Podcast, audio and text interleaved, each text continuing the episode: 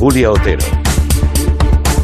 4 y 43 minutos, una hora menos en Canarias, estamos en Onda Cero, estamos en Gelo y como la actualidad nacional está aburrida, ¿no? Apenas pasan cosas reseñables, pues me he pedido el tiempo que dedicamos aquí cada semana, los jueves a esta hora, a las noticias que ocurren en el resto del mundo. Siempre tengo la sensación que en España estamos muy, muy absortos en la política doméstica y en cambio ocurren muchas cosas en el orden internacional que siempre tienen que ver con nosotros y que nos condicionan.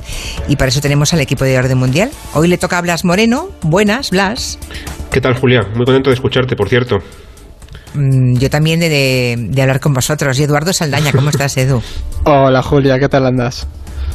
Pues muy bien, mm, andamos bien, andamos bien, andamos ahí, ah. entre fase y fase, entre cosica y cosica, pues iremos asomándonos aquí a la radio.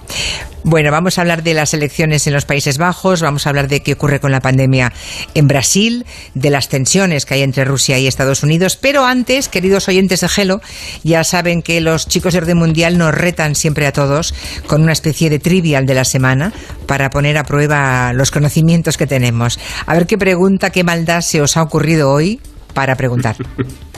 Bueno, como esta semana, ayer, ha habido elecciones en Países Bajos, las primeras a nivel nacional en Europa en lo que va de año, la pregunta de hoy tiene que ver con eso, con la democracia. Y la pregunta es la siguiente. ¿Cuál de los países siguientes tiene el Parlamento más grande en número de escaños? Eh, y hablamos de Cámara Baja, ¿vale? Eh, y son Alemania, en primer lugar, India, y el Reino Unido. Alemania, India y Reino Unido. El Parlamento más grande. ¿Cuál de, esos tres países tiene, por tanto, el Parlamento más grande en número de escaños, has dicho? Alemania, India y Reino Unido. Bueno, yo ahí atacharía la India, ¿eh? porque como siempre hacéis preguntas con trampa, como es tan grande la India, ya imagino que no va a ser, pero igual sí, ¿eh? Pero, este- a ver, Julia, bueno, ahí lo dejamos. No empezamos bien la encuesta. Es verdad, ya empezamos mal, empezamos mal. Bueno, vayan ustedes contestando en la encuesta, ya está lanzada en Twitter desde hace un ratito. Bueno, pueden ustedes discutir la jugada con quienes tengan cerca, ¿no? Y antes de las 5 tenemos poquitos minutos, resolvemos, ¿no? Vamos ahora con preguntas de los oyentes. Tenemos uno que se llama José María, que a través de Twitter tiene interés en que le contéis si Anne Hidalgo, la alcaldesa socialista de París, de origen español, bueno, ella también es española, nació aquí, creo recordar, ¿no? Pregunta a José María si es verdad que se va a presentar a las presidenciales francesas del 2022. Es verdad que eh, se han leído en los últimos días artículos al respecto, ¿no? De la buena reputación de la que goza en este momento. Y también pregunta José María si, si tiene alguna opción para ganar. ¿Qué le podéis contestar? Pues lo primero es que es de Cádiz, esta mujer, es gaditana. Y lo que le podemos decir a José María es que no hay nada claro todavía.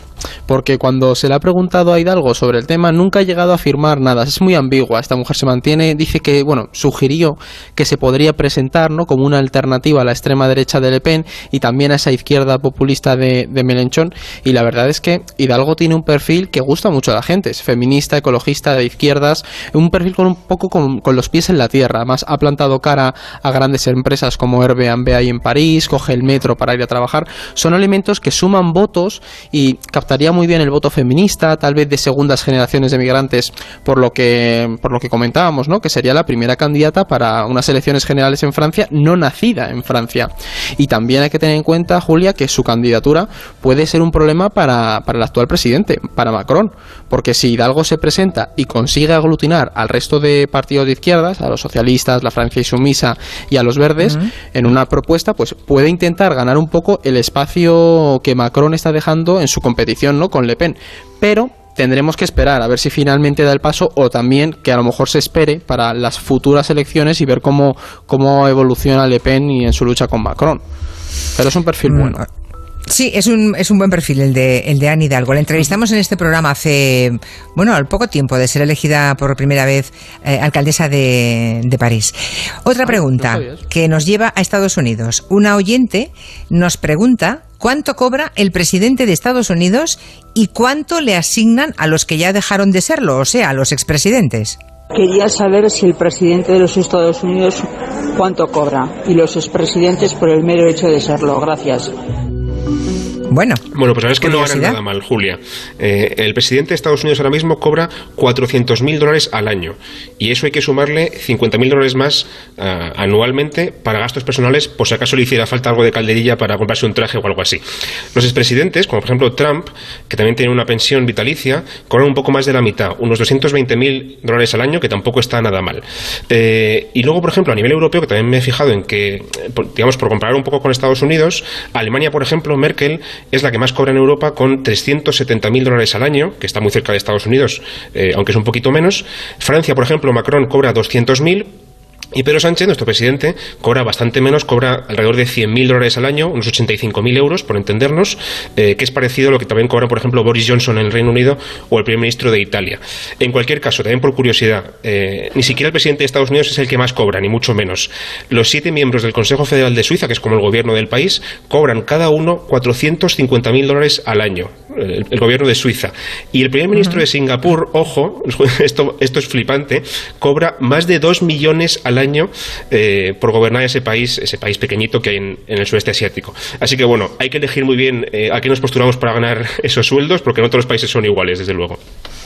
Dos millones, eso suena a, presidente de consejo de administración, ¿no? Son sueldos de una empresa privada y de las importantes, ¿no? Dos millones, no está mal cada año. Pero bueno, cuando eh, el populismo, ¿no? La, demagogia, que es algo que siempre surge con muchísima facilidad, ah, cuando aquí em, pensamos en los sueldos que tienen nuestros cargos públicos, pues está bien establecer esas comparaciones para darnos cuenta que no somos precisamente un país que sea generoso con los salarios de sus mandatarios. Bien, vamos con temas de la semana. El rubio, el, rubio antipático, el señor del flequillo, ¿no? El frugal, como se le llamó una vez, eh, que mira mal a los países del sur, ha vuelto a ganar en Países Bajos, así que se han cumplido los vaticinios. Mark Rutte va a ser primer ministro durante cuatro años más, ¿no? Y ya irán once, porque lleva en el gobierno desde el 2010, ¿no? Han sido unas elecciones diferentes estas. Este año su gobierno ha estado marcado por los escándalos.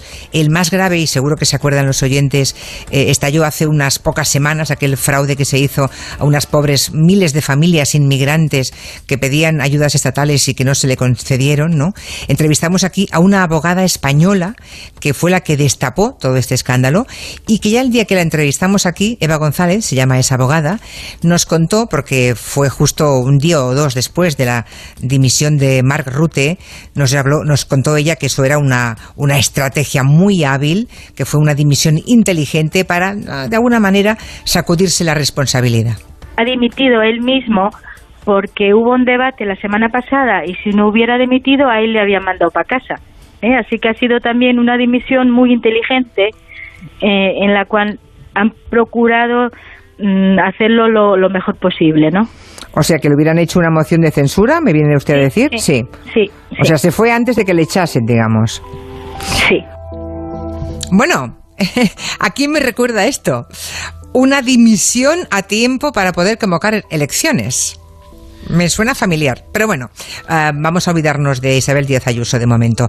Quizá en este caso, en el caso de Marrute, no sé, cuesta entender que las urnas no hayan castigado lo que ocurrió con esas miles y miles de familias. Pues sí, la verdad es que puede costar, pues nos puede costar un poco entenderlo, pero es que ahora mismo, Julia, es la única alternativa sólida que hay en el panorama político neerlandés, porque es que en los Países Bajos hay 37 partidos políticos y el más fuerte es el, es el partido de Rutte, el Partido Liberal, que además gobierna con, los conservadores, que son otro partido con bastante, bastante peso. Y además sus, sus principales adversarios, la izquierda y la ultraderecha, la izquierda está en una crisis tremenda y la extrema derecha tiene un cordón sanitario. Además, de hecho, han perdido apoyos en estas elecciones lo que vemos es que a pesar de los escándalos, Rute ha recuperado bastante prestigio con su gestión, porque este hombre pues se ha visto bastante favorecido por todo el tema de la pandemia, porque ha mostrado ese, esa imagen del líder fuerte, ¿no? Por encima de la riña de los otros partidos, ha hecho una campaña muy centrada en el empleo, en la ley y el orden, y su medida estrella, que eso ya lo has mencionado tú al principio, ha sido su negativa al Fondo de Recuperación Europeo, ese que tanto defendió España ante la Unión Europea. Eh, era un plan muy mal visto entre sus votantes, entre la mayoría de los neerlandeses, que sentían que iban a acabar pagando pues el pato de, de los países, los malos gestores del sur, ¿no? Al final lo que Rute ha hecho es que se ha centrado en los problemas que preocupan a la mayoría. Y lo que hemos visto es que los escándalos del último año, como este engaño a los migrantes, pues no interesan al votante medio de, de Países Bajos. Hemos visto ahí eso. Por cierto, ¿y qué consecuencias eh, puede tener para Europa, para España, ese resultado de las elecciones en Países Bajos? Lo digo para, para aquellos que ahora mismo estén escuchando y digan, bueno, y esto a mí, a mí ni me va ni me viene, ¿no? Eso, ¿a mí en qué me puede importar? ¿En, en qué? Bueno, evidentemente es mucho mejor que gane Rute a que gane la extrema derecha de Gerbilders, que ha caído bastante, como decía Eduardo, pero sigue siendo tercera fuerza en el país y con mucha fuerza. ¿eh? Pero bueno, ya conocemos a Rute, como tú decías, es el frugal por excelencia. Eso no significa que sea antieuropeísta, ni mucho menos, pero sí que pone muchas pegas. ¿no? Y ahora que se ha ido el Reino Unido de, de la Unión Europea, ahora que ya el Brexit se ha consumado, de alguna forma Países Bajos se está convirtiendo en ese nuevo Reino Unido de la Unión, el país que pone siempre pegas a todo, que se niega, digamos, a cooperar o que es más reticente a compartir riesgos y dinero. ¿no? Eh, además, esto, cuando cuando, Merkel se vaya dentro de unos meses, en septiembre, eh, deje el poder, es probable que sea todavía más grave, porque Alemania va a perder capacidad, digamos, de mediación. Así que con Rutte reforzado en las urnas, lo que tenemos es a un país que digamos que pone el palo en la rueda más que colabora a nivel europeo y eso nos afecta mucho a países del sur como España o Italia que ya hemos visto antes. Sí, que son a los que mira un poco por encima del hombro. ¿eh? Mm, Marrute, sí. Bueno, otros asuntos de, de la semana. Eh, bueno, de esta pandemia global, ¿no? Brasil ya es ahora, ya, mm, ya se ha convertido en el segundo país del mundo que tiene más muertos y más infectados por coronavirus. En una semana es que las cifras, es que damos las cifras con una alegría que cuando nos paramos a pensar, han muerto 13.000 personas en una semana en Brasil. 13.000. Se han contagiado medio millón de personas. Es desde, luego el, foco principal de Sudamérica y del mundo, ¿eh? Y del mundo en este momento. Y también ahí está la llamada variante brasileña. La explicación de cómo una pandemia puede descontrolarse de esta forma, ¿dónde está? Supongo que en cómo se ha gestionado, ¿no? Claro, es que es lo que tú dices, Julia. La variante brasileña, pues sí que ocupa un lugar importante porque es muy contagiosa, pero el principal problema está en la gestión de Jair Bolsonaro, porque este presidente es abiertamente negacionista, ha puesto en duda la gravedad del virus. Hace esta semana, de hecho, mm, le veíamos dar un mitin en el que preguntaba a la gente hasta cuándo iban a estar llorando. Les llegaba a decir que él sentía cada muerte, pero que tenían que empezar a asumir que, oye, que morirse es parte de la vida. Es decir, mientras el país lleva varias semanas con 2.000 muertos diarios de media. Ahora mismo las UCIs en Brasil están eh, un 102%, con un 102% de ocupación en algunas de, sus principales ciudades. El gobierno no solo ha disminuido los rastreos y las vacunaciones, sino que además está cambiando de ministro cada dos por tres. Esta semana se ha anunciado el cuarto. Es decir, la gestión es un poco delirante. Y aquí el trasfondo es que, claro, si tu, si tu presidente no confía en los mecanismos para combatir el virus, tú como ciudadano, ¿qué incentivo tienes? Bolsonaro lo que ha acabado es favoreciendo la desinformación, muchos brasileños son reticentes a llevar mascarilla, a vacunarse, porque lo que, lo que aunque se aprueben medidas restrictivas, no tiene mucho éxito. Y aquí hay otra cosa importante, es que los países vecinos están muy preocupados, Julia, porque tienen frontera con Brasil, que no controla la pandemia y que va camino de, convertirse en una bomba vírica. Pues tenemos un montón de asuntos aún que deberíamos abordar. El de Reino Unido, el de Joe Biden, no sé por cuál, eh, cuál escoger, el de Joe Biden quizá, ¿no? Porque ha sido sorprendente que de pronto el nuevo inquilino de la Casa Blanca haya dicho que Putin es un asesino y que debe pagar un precio por eh, haber intentado intervenir en las elecciones de Estados Unidos. ¿Qué va a pasar después de esto? Porque, en fin, que, que Joe Biden llame asesino a Putin no es, una, no es un adjetivo menor el que ha escogido. Le han entrevistado, el entrevistador le pregunta, ¿usted piensa que Putin es asesino? Y él ha dicho, sí, así lo creo. O sea, él no ha dicho literalmente esa palabra, pero desde luego que ha dejado muy claro que piensa que, así es, ¿no? Y esto coincide con la publicación de un informe de inteligencia estadounidense que asegura que efectivamente Rusia intervino también en las elecciones de 2020 a favor de Trump, igual que hizo también en 2016, ¿no? Entonces, ¿qué va a pasar ahora? Biden ya ha dejado muy claro desde el principio de su mandato que va a ser mucho menos tolerante y mucho menos amistoso con Rusia de lo que era Trump, va a mantener las sanciones que impuso ya, por ejemplo, con el caso Navalny, con la persecución del opositor ruso, va a poner incluso más, ya se, les acaba de denunciar, y en cualquier caso lo que vamos a ver va a ser mucha más tensión, porque bueno, ya vemos que son dos países que compiten evidentemente y que además Putin también se le da muy bien el troleo, ¿no? Eh, si Biden le dijo que es un asesino, Putin ha contestado hoy diciendo que mire usted quién, quién lo dice, mire usted quién habla, ¿no? Como diciendo que él también es asesino, Biden, y también le ha dicho a Biden que le desea muy buena salud, digamos que, que se vaya a pastar, por así decir, ¿no? Así que bueno, va a haber tensión seguro entre ambos, entre ambos dignatarios.